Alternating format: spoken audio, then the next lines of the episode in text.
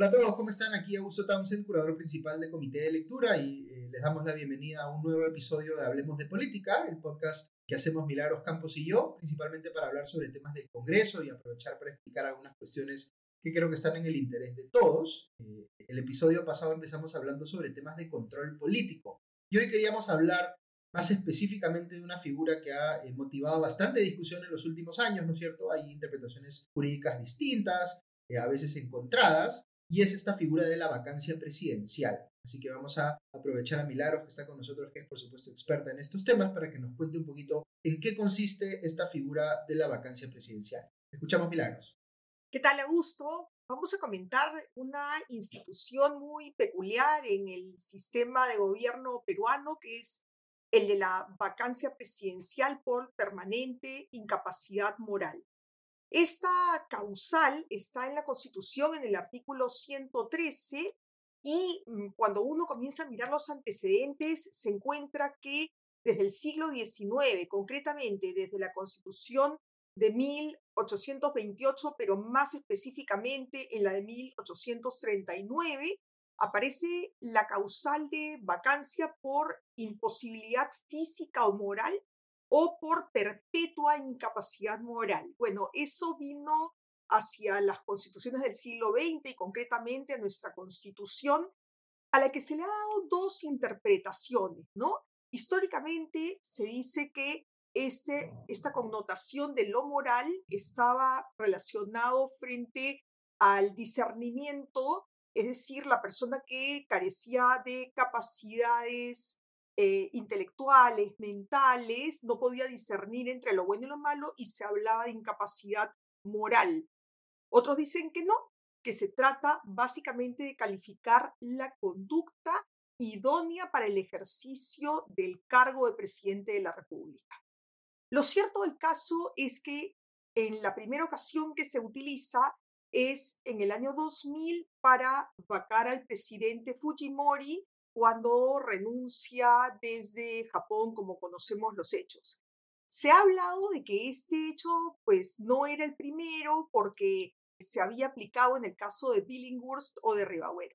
En el caso de Ribagüero no existía esta causal y en el caso del presidente Billinghurst hubo un golpe de Estado previamente. Así que es recién con Fujimori como cuando aparece, pero cobra mayor relevancia en el momento que nos encontramos en un gobierno dividido donde el Ejecutivo no solamente no tiene mayoría, sino que adicionalmente hay una mayoría de un partido de oposición en el contexto del 2016, Fuerza Popular.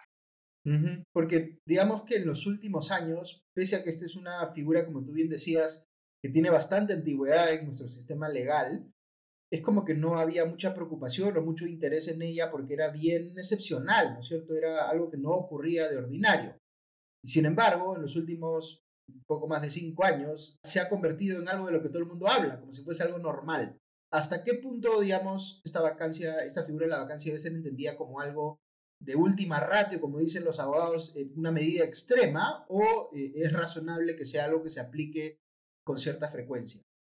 Mira, desde el lado institucional tenemos un problema concreto y es que los presidentes en los regímenes presidenciales, y el nuestro lo es, a pesar de que lo hemos calificado como un presidencialismo parlamentarizado o atenuado, lo que nos encontramos es que los presidentes son elegidos por periodo fijo y solo en situaciones muy excepcionales frente a la comisión de delitos o temas muy acotados se termina el mandato. Entonces, no es como una censura ministerial trasladada a la gestión del presidente, sino que en realidad cuando hay un impeachment o juicio político como el que acaba de eh, salvar el presidente Piñeira en Chile, por ejemplo, o en el caso de Estados Unidos, primero es muy, muy excepcional. Daban cuenta en Chile que es el primer presidente, o en el caso de Estados Unidos, tres casos, por lo tanto, no es un uso frecuente en los presidencialismos y menos aún con causales abiertas. Quienes han estudiado estos términos anticipados de mandato en América Latina, como Aníbal Pérez Liñán o Gabriel Negreto, entre otros eh, autores, pues señalan que muchas veces confluyen eh, situaciones como presidentes en minoría como por ejemplo una mayoría articulada que no tiene que ser necesariamente de un mismo partido. Hablan de manifestaciones callejeras en el sentido de poca popularidad del presidente o pues, cierta protesta popular, digamos, ¿no? Sin embargo, lo que encontramos es que esto puede efectivamente generar inestabilidad política o al mismo tiempo incertidumbre, ¿no? Entonces, por eso es que se habla de que los presidencialismos tienen periodo fijo. Lo cierto del caso es que la vacancia llegó al país en el siglo XIX, recién en el siglo XXI se ha puesto en agenda y viene hablándose de ella como si antes estuviéramos refiriendo a mecanismos de control ordinario como son la interpelación o la invitación de ministros a informar. El tema, diría, es que se ha juntado con otras, eh, las han llamado armas letales en la Constitución, como son el hecho de que se pueda hacer cuestión de confianza en dos ocasiones, hecho que podría estar gatillando la posibilidad de una disolución del Congreso y frente a la amenaza de disolución puede haber como respuesta una vacancia por permanente incapacidad moral. Ciertamente estas figuras son constitucionales, pero responden a un escalamiento de conflicto entre ejecutivo y legislativo que nos aparta de la gobernabilidad, de la estabilidad, pero claro, hay coyunturas de emergencia y excepcionales que apelan a esta última ratio a la que tú te referías. Ahora te voy a preguntar un poquito más sobre cómo, cómo entender la figura de la vacancia y también la de la disolución del Congreso que tú mencionaste dentro de una lógica, digamos, de separación y equilibrio de poderes. Pero para entender un poquito más específicamente de, eh, el tema vacancia, porque tienes en la Constitución el artículo 113, me parece que tú mencionaste que es el que habla de las causales de vacancia, y luego tienes el 117 que eh, especifica las razones por las cuales se puede destituir a un presidente, ¿no? Y, y uno digamos, si no es abogado, ve y dice, es lo mismo, vacancia y institución son cosas diferentes, ¿hasta qué punto, digamos, hay que separar una cosa de la otra, ¿no? Y pensar en destitución como una figura específica y en vacancia como otra. En principio yo diría que la vacancia no está pensada o no estuvo pensada como un mecanismo de control político al Ejecutivo. Eso me parece que es claro. También creo que está interpretación de que solo está referida a incapacidad mental ha quedado relegada frente a los precedentes recientes, pero también creería que, como tú dices, la lectura que debe hacerse del artículo 113 es como un tema que no está muy eh, claramente ubicado, porque se vaca al presidente por muerte, que es un hecho objetivo, por renuncia, que es un hecho objetivo, por salir del territorio nacional, que es otro hecho objetivo, o por una destitución. Es decir, allí solamente hay que verificar hechos. En cambio, cuando se trata de la vacancia por permanente incapacidad moral, se atiende a temas de conducta que son calificadas políticamente por el Congreso y resueltas por una mayoría de 87 votos. De manera que en esa circunstancia se eh, ha apelado a la necesidad de recurrir a los principios del debido proceso y la necesidad de que el presidente cuya conducta se cuestiona pueda defenderse y del otro lado oponer, como se ha hecho anteriormente, el artículo 117 que establece cuáles son las causas únicas por las cuales se puede acusar al presidente durante su mandato. Y son situaciones extremas como, por ejemplo, impedir que se reúna el Congreso, no convocar elecciones. En esos casos que son extremos, no se está hablando de inconductas ni se está hablando de la comisión de delitos ordinarios, digamos, ¿no? Entonces, la Comisión de Reforma Política, por ejemplo, planteó la necesidad de eliminar la vacancia por permanente incapacidad moral siempre que se amplíen las causales por las cuales se puede iniciar una acusación constitucional durante el mandato. y tomar eventualmente el modelo norteamericano que permite pues que frente a delitos graves o faltas muy graves pudiera iniciarse un juicio político o impeachment con las debidas garantías para que el presidente o la presidenta se puedan defender y que haya pues una doble instancia también, que es lo que supone. Yo debería de señalar también que los casos que hemos visto como el de Dilma Rousseff en Brasil o el caso de Lugo en Paraguay recurrieron a la Comisión Interamericana y posteriormente a la Corte Interamericana. Hay una opinión consultiva sobre el tema. Están pendientes de resolver, pero se indica que eh, los procedimientos no respetaron el debido proceso para la pérdida de un cargo tan importante como este. Entonces, aquí diría que sí es necesario pensar en un debate para hacer ciertos ajustes que permitan, pues, eventualmente terminar con el mandato de un presidente que tiene inconductas graves, ¿no? Pero también respetando no solamente el debido proceso, sino la naturaleza misma de los regímenes presidenciales que, a diferencia de los parlamentarios, donde no hay que dar ninguna razón, simplemente una censura al presidente o al primer ministro, como veíamos hace un par de semanas, hace que caiga todo el sistema, ¿no? Ahí tenemos una diferencia de la naturaleza misma del sistema. Sí, es, es, un punto bien interesante porque cuando, cuando uno piensa en las diferencias justamente entre los eh, sistemas presidencialistas y los parlamentaristas, y esto puede ser difícil de entender porque todos por supuesto tenemos preferencias políticas distintas, ¿no? Pero el presidencialismo quiere que el mandato del presidente sea protegido, ¿no es cierto? Por eso es que además nuestra constitución, según entiendo, considera a nuestro presidente como eh, irresponsable político, ¿no? En el sentido de que si algo malo eh, pasa en el gobierno, si hay que cuestionar a alguien, quien asume la responsabilidad es el ministro o el primer ministro, digamos. Está, se protege, digamos, la vigencia del mandato del presidente.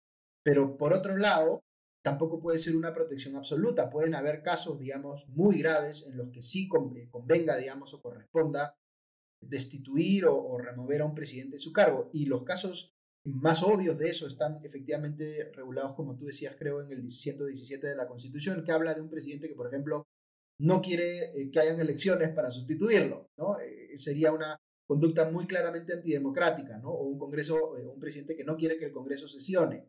Pero luego hay estas otras conductas que están un poquito más en, el medio, digamos, ¿no?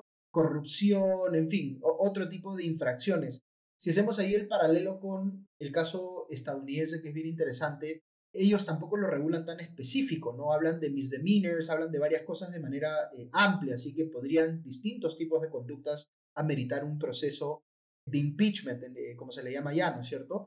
Pero lo que sí es bien notorio del impeachment en Estados Unidos es lo profusamente regulado que es el proceso, ¿no es cierto? El hecho de que primero va a la Cámara de Representantes y se acusa ahí, se establece eh, digamos, específicamente qué es la acusación, y luego el Senado funciona como si fuese un tribunal, ¿no es cierto? Con, digamos, donde el presidente se defiende de las acusaciones con sus abogados y demás. Aquí más bien pareciera que cuando hay o cuando ha habido, digamos, estos intentos de vacancia, el tema se ha manejado como de manera bien eh, informal, por decirlo de alguna manera, ¿no? Este, en sesiones muy apuradas, sin, eh, digamos, con poco tiempo de discusión, como tratando de apurar un poco el que el Congreso llegue a una digamos, este, solución eh, eh, en cualquiera de estos casos que se han ido presentando, ¿no? Debiera estar regulado, digamos, más en detalle más específicamente este tema eh, en la línea de lo que tú decías, de, digamos, el respeto al derecho al debido proceso.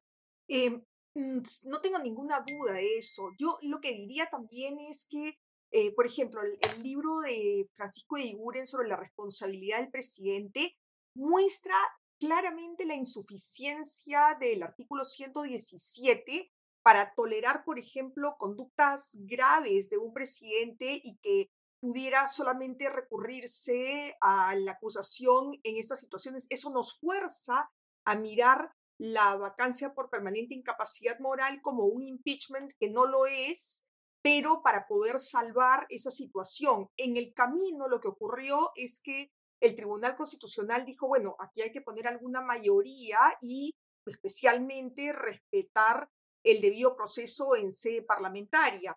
Como producto de esa sentencia, lo que ocurrió es que el Congreso estableció que para presentar una moción de vacancia no se puede hacer individualmente, sino que se requiere pues 26 congresistas, que es el 20%, y para que se admita a debate se requiere el 40% de los congresistas hábiles. Eh, sin embargo, lo que tenemos que tener en cuenta es que una vacancia como que, o una moción de vacancia así presentada, interrumpe el debate de los temas que estuvieran planteados en agenda porque tiene preferencia frente a cualquier otro tema. Y entonces, iniciado esto, sí creo que es necesario establecer pues los plazos necesarios que son inherentes al debido proceso en sede parlamentaria, ¿no? Y que el presidente pueda buscar pues una defensa adecuada y que pueda hacerlo como ya hemos visto en los casos eh, recientes, pero sí creería que estos temas requieren de una mirada de ingeniería constitucional y ver qué cosa es lo que queremos, ¿no? Porque por un lado es necesario darle cierta estabilidad al sistema, pero por otro lado necesitas tener causas que no estén tan acotadas, como tú bien dices en el caso norteamericano, permiten un cierto nivel de interpretación, pero en un margen bastante más reducido que la expresión permanente incapacidad moral, ¿no? Este, que ha tenido ciertos ensayos de definiciones, pero que en cualquier caso están sujetos a la calificación y la calificación la hace el Congreso y la hace a través de los votos. Lo que sí debe quedarnos claro es una decisión política. Claro, es política, digamos, ¿no es cierto? no, es, no hay una definición específica de qué cosa es incapacidad moral permanente, sino que sobre la marcha el Congreso tiene que merituar si es que califica o no como tal una determinada conducta, ¿no es cierto? Y reunir los votos para que tenga no solamente una motivación adecuada, sino los votos necesarios para proceder a ella, ¿no? Claro. Ahora, yo, yo pensaba, por ejemplo, en el caso estadounidense con el impeachment, claro, como tienes un país que es bipartidista y, y el proceso te exige, me parece que son dos tercios de los votos, si, si vas a hacer un impeachment, si vas a destituir un presidente, de todas maneras tendrías que haber convencido a un porcentaje no menor del partido de gobierno. ¿no? El partido de gobierno, una parte de la bancada, digamos, de, digamos, de los representantes en el Senado del partido de gobierno, tendrían que volteársele a su presidente. Y eso hace que el impeachment, como tú decías, sea muy improbable, ¿no? El que se apruebe, digamos, un impeachment. De repente aquí la diferencia en nuestro caso es que como tenemos estos congresos tan dispersos, con tantas bancadas, digamos, esa mayoría este, sigue siendo difícil, digamos, este, pero de repente no es tan difícil como estos otros países donde, digamos, necesitarías de todas maneras haber volteado un poco la opinión del partido oficialista, ¿no? Quizá, y se vio, digamos, este, en el Perú en el, en el pasado reciente que, pese a todo, se podía conseguir una cantidad de votos para vacar un presidente. ¿Tú crees, por ejemplo, eh, dentro de esta lógica de, reingeniería constitucional, por lo que entiendo, digamos, la sugerencia de la Comisión de Reforma Política era efectivamente precisar la figura de vacancia eh, de incapacidad moral y eh, hacerla entender como incapacidad mental, pero a la vez ampliar, digamos, las causales por las cuales se puede acusar durante su mandato un presidente, porque las que tenemos hoy en el 117 son muy, muy pocas. Y lo que termina pasando, digamos, es, como tú bien decías, que la, la, causal de incapacidad moral permanente es como el cajón desastre para meter ahí todo lo que no está en el 117 y que podría ser suficientemente grave como para este, remover a un presidente de su, cargo, ¿no? Ahora, a nivel de, de, requisitos de mayorías y votos, ¿te parece que es razonable que eh, se pida, me parece son 87 votos, ¿no es cierto? ¿O ahí también eh, eh, sería aconsejable hacer algún cambio? Bueno, en la sentencia que se dio sobre este tema, lo que se planteó es que pasen a 105 votos en lugar de 87, ¿no? Y eso no solamente habla de una causa potente, sino también de una mayoría adversa al presidente, ¿no? Se suele hablar en ciencia política también del legislador pivote, es decir, aquel presidente en minoría, pero que sabe controlar el voto definitivo para no ser vacado. Aun cuando no sea un aliado, al menos lo controla para que no sea un enemigo.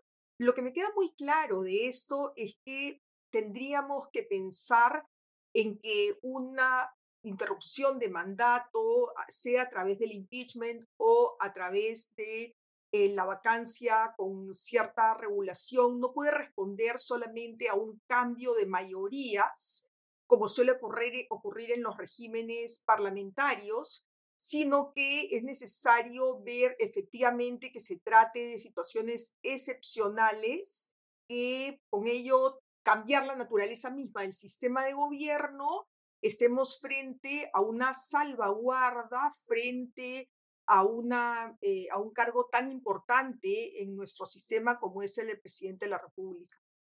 Sí, y, y, finalmente para preguntarte también, Milagro, sobre cómo se puede entender, si acaso se puede entender a la vacancia presidencial o la institución del presidente como una especie de contrapeso de la figura de la disolución del Congreso por doble negación de confianza.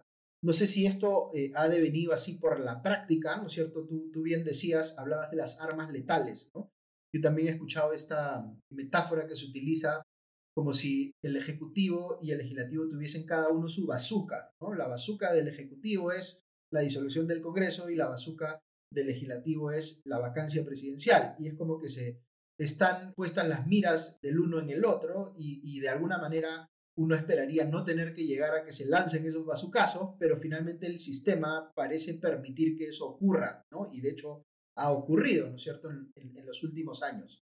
¿Es correcto, digamos, entender así a, la vacancia y la disolución del Congreso como, como contrapesos uno del otro o son dos temas que deben verse por separado? Creería que han devenido eh, justamente por la coyuntura de gobiernos en minoría y presidencialismos débiles y la parlamentarización de nuestro sistema en situaciones que se ven en conjunto, pero en realidad la disolución es gatillada por la doble cuestión de confianza denegada o por la censura. Y es justamente la amenaza de la disolución la que puede gatillar la vacancia por permanente incapacidad moral, forzando el concepto.